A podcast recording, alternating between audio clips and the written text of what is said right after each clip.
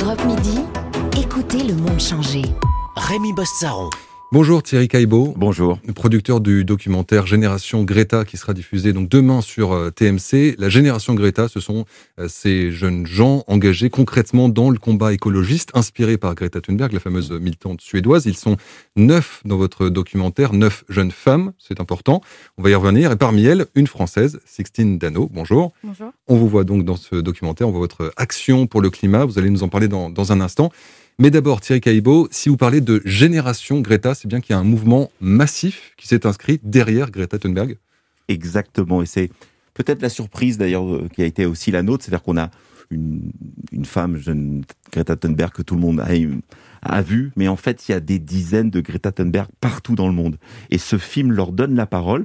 Greta Thunberg n'est pas la première, c'est pas la seule.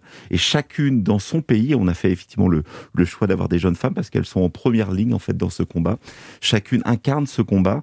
Et euh, pour dire les choses avec un, un peu de recul, elles ont dans le film entre 11 et 24 ans c'est en gros l'âge où on va encore à l'école. Et je peux dire qu'elles m'ont, moi, donné des leçons.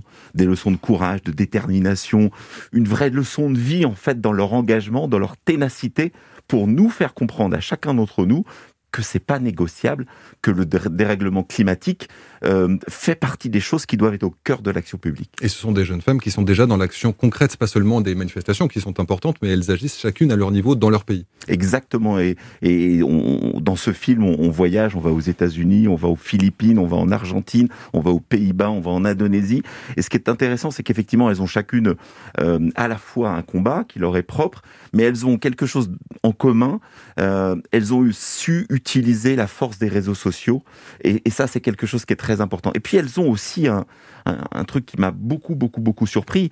Euh, elles font face à beaucoup d'hostilité euh, de la part d'un certain nombre de politiques. On, le voit, par exemple, dans ce film, permet à un moment de, de raconter l'envers du décor des grands sommets internationaux, les COP 21, 25, etc. Et elles nous ont dit, à travers ce, ce film, comment elles sont traitées, comment certains hommes politiques leur ont dit vous êtes belle mademoiselle, vous pourriez plutôt être mannequin. Ce sont des propos intolérables qui rend en plus, me semble-t-il, leur, leur combat encore plus juste. Oui, alors justement, ça insiste sur le fait que ce sont, je l'ai dit, neuf jeunes femmes qui sont mises en avant. Il y a un parallèle très, fait, très clair qui est fait pardon, dans ce documentaire entre l'oppression du corps féminin et l'oppression de la nature, ce qu'on appelle en fait, l'écoféminisme, qui, qui existait dans les années 70, mais qui rejaillit euh, aujourd'hui, cette proximité-là entre les deux combats. Vous saviez au moment de faire ce documentaire que vous alliez vers des jeunes filles, parce que génération, ça peut dire filles et garçons. Vous saviez que vous alliez vers ces jeunes filles. C'est un, un parti pris. Il y a effectivement des hommes et des garçons qui sont engagés. D'abord, il y a beaucoup plus de femmes, puis ça a été notre parti pris.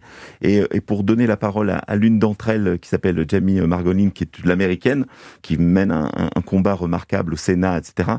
Elle dit dans le film cette phrase que je trouve très belle, on traite les femmes comme on traite la planète, en les exploitant, en les agressant, en profitant d'elles, les femmes sont traitées de la même façon que de la planète. C'est notamment ce qui explique l'engagement de ces jeunes femmes, parce que on est là, nous, en France, dans un pays où effectivement on, subit de plein fouet des canicules. On a vu euh, les, problèmes sur les fruitiers il n'y a pas si longtemps mais ce n'est rien par rapport à la catastrophe climatique qui est en train de qui est en train d'arriver, qui est en train de déferler et dans les pays notamment du sud, elles prennent ces jeunes femmes et ces populations de plein fouet ce cataclysme climatique qui est en train de qui est en train de nous, nous impacter. Juste un chiffre que je trouve assez euh, parlant un rapport de l'ONU euh, datant de l'an dernier. Les catastrophes liées au dérèglement climatique, c'est 150 millions de victimes par an d'ici 2030. 150 millions de victimes par an. Et autant la Covid de, va, nous, va nous impacter sur le plan économique, sur le plan sanitaire dans les années à venir, on le sait. Mais le, le dérèglement climatique dont on parle, c'est euh, des menaces sur les vies humaines, sur les écosystèmes, sur les économies, sur les sociétés, mais pas pour les années à venir pour les siècles à venir. D'où l'urgence d'en parler. Un dégât d'abord sur les femmes. Il y a aussi des chiffres que vous donnez dans le documentaire qui Exactement. montrent que les femmes sont évidemment les premières euh, euh, victimes de ce réchauffement climatique et de ce changement climatique. Euh, justement, parmi ces jeunes femmes, dans ce combat Sixtine Dano, euh, vous êtes dans ce documentaire, la représentante française de ce combat. Cette génération Thunberg, vous aviez conscience aussi, vous avez conscience que c'est un réseau aussi très féminin qui, qui, qui est au combat, aux avant-postes aujourd'hui? Euh, alors oui, clairement, on est, est beaucoup de femmes euh, dans euh, les associations avec lesquelles je milite. mais pas que, on a quand même bien sûr des hommes. Euh, on est aussi beaucoup de jeunes, clairement, mais pas que. On a aussi euh, pas mal de, personnes âgées, des personnes retraitées qui ont le temps justement de militer. Euh, peut-être ce qui manque un peu, c'est les, les, les, quarantenaires, ceux qui ont des enfants, qui n'ont pas vraiment le temps à, donner. Mais clairement, oui, c'est un, mouvement qui, est, qui se veut massif qui veut englober le plus de personnes possible. C'est aussi pour ça que en France, avec Alternativa, Action Violente COP21, les, les associations avec lesquelles je travaille, euh, on, milite de façon euh, non violente avec des, stratégies de désobéissance civile qui visent à euh, englober le plus de personnes possible et à rassembler pour faire vraiment un mouvement massif qui pourrait créer un, rapport de force efficace envers les cibles que l'on vise et les politiques. alors justement, les politiques, on a, parmi les points communs de, tous ces jeunes gens qui forment cette génération, on l'a dit, il y a beaucoup de, filles, de jeunes femmes, mais pas seulement, on l'a bien compris, et il y a cette volonté d'aller très vite.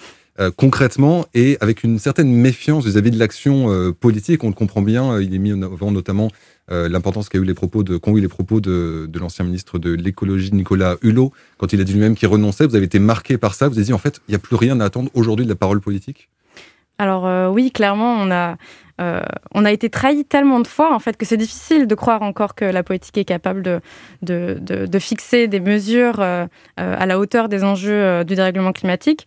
Malheureusement, aujourd'hui, si on veut que ça aille vite, on n'a pas énormément d'autres possibilités que de faire changer les choses par la loi euh, après, il y a la politique, mais il y a aussi clairement euh, tout le milieu économique, les grandes entreprises, et c'est aussi ça qu'on vise énormément, nous, avec nos actions, euh, c'est de créer un rapport de force avec des entreprises qui sont extrêmement polluantes et qui ont entre les mains les leviers d'action pour faire changer les choses, et qui sont massivement responsables.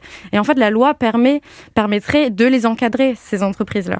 Mais là aussi, il faut aller très vite en ciblant, vous faites la liste dans le documentaire, l'énergie fossile, l'industrie agroalimentaire, les multinationales du textile et du plastique et les habitudes de consommation même de l'humanité. Il faut changer tout ça très vite. C'est un combat euh, énorme qui vous attend mais vous y allez avec une certaine foi, visiblement. Vous pensez pouvoir changer tout ça très vite? Oui, alors euh, ces dernières années, on a bien pu voir que euh, l'écologie, l'environnement est, euh, est devenu un, des sujets qui concerne vraiment la plupart des Français et des Françaises. De, de, ce côté-là, vraiment, le combat est, quasiment acquis, en fait. Aujourd'hui, on croise très peu encore de, de climato-négationnistes. Euh, mais malheureusement, ce qu'on attend maintenant, c'est des mesures radicales, euh, ambitieuses et à la hauteur des, enjeux euh, des années à venir et à la hauteur des, attentes des Français. les mesures de la loi climat, par exemple, qui viennent d'être votées, est-ce que ça va dans le bon sens? Est-ce que ça va assez Alors clairement, la loi climat, aujourd'hui, nous, on l'aperçoit comme une trahison parce que il y a eu cette expérience démocratique incroyable de la Convention citoyenne pour le climat. Euh, il y a eu la création du Haut Conseil pour le climat. Il y a eu toutes ces marches, il y a eu toutes ces, recours en justice, euh, l'affaire du siècle, euh, des pétitions avec plusieurs millions de, signatures. Et en fait, les, mesures que l'on prend sont sont rabotés. En fait. les, chiffres sont réduits, les, les, les, les, cibles qui seraient visées, les entreprises sont, en fait, tout, tout est limité et clairement, cette loi nous emmène vraiment vers un monde bien au-delà des, 2 degrés de réchauffement climatique qu'on aimerait viser, euh, qu'on voulait viser avec l'accord de Paris. Alors, comment peser mieux et différemment pour que la loi change? Puisque vous souhaitez toujours passer par la loi et le cadre politique, mais là, ça n'a pas fonctionné. Comment faire différemment et vite? Bah alors euh, aujourd'hui, ce qu'on peut faire clairement, euh, concrètement, c'est interpeller nos députés. Donc il y a des outils en ligne sur plein de sites d'organisation climat où on peut interpeller nos députés pour que ils les amendements qui sont un peu plus audacieux, que cette loi euh, soit un peu euh, musclée. Et après, eh ben, euh, on peut aller dans la rue le 9 mai. Pour la grande, la grande mobilisation citoyenne qui dénonce un peu ce greenwashing de cette euh, loi. Et, ben, et après, le combat continue. C'est un, combat qui est sur la loi, mais c'est aussi un combat euh, euh, local sur les territoires, un peu partout. Il y a des projets destructeurs de biodiversité, d'emploi. On a des entrepôts Amazon qui pullulent partout en France en ce moment. Et là, il faut, il faut se battre localement, rejoindre des groupes d'activistes et, et se battre. quoi. Merci beaucoup, se battre. On a bien compris le, mot clé. C'est votre combat, évidemment, de toute cette génération Thunberg. Merci euh, beaucoup d'avoir été avec nous, euh, Sixtine Dano et donc Thierry Caillebot, producteur de ce documentaire Génération Greta, qui sera diffusé demain sur TMC. Europe Midi, Rémi Bossaro.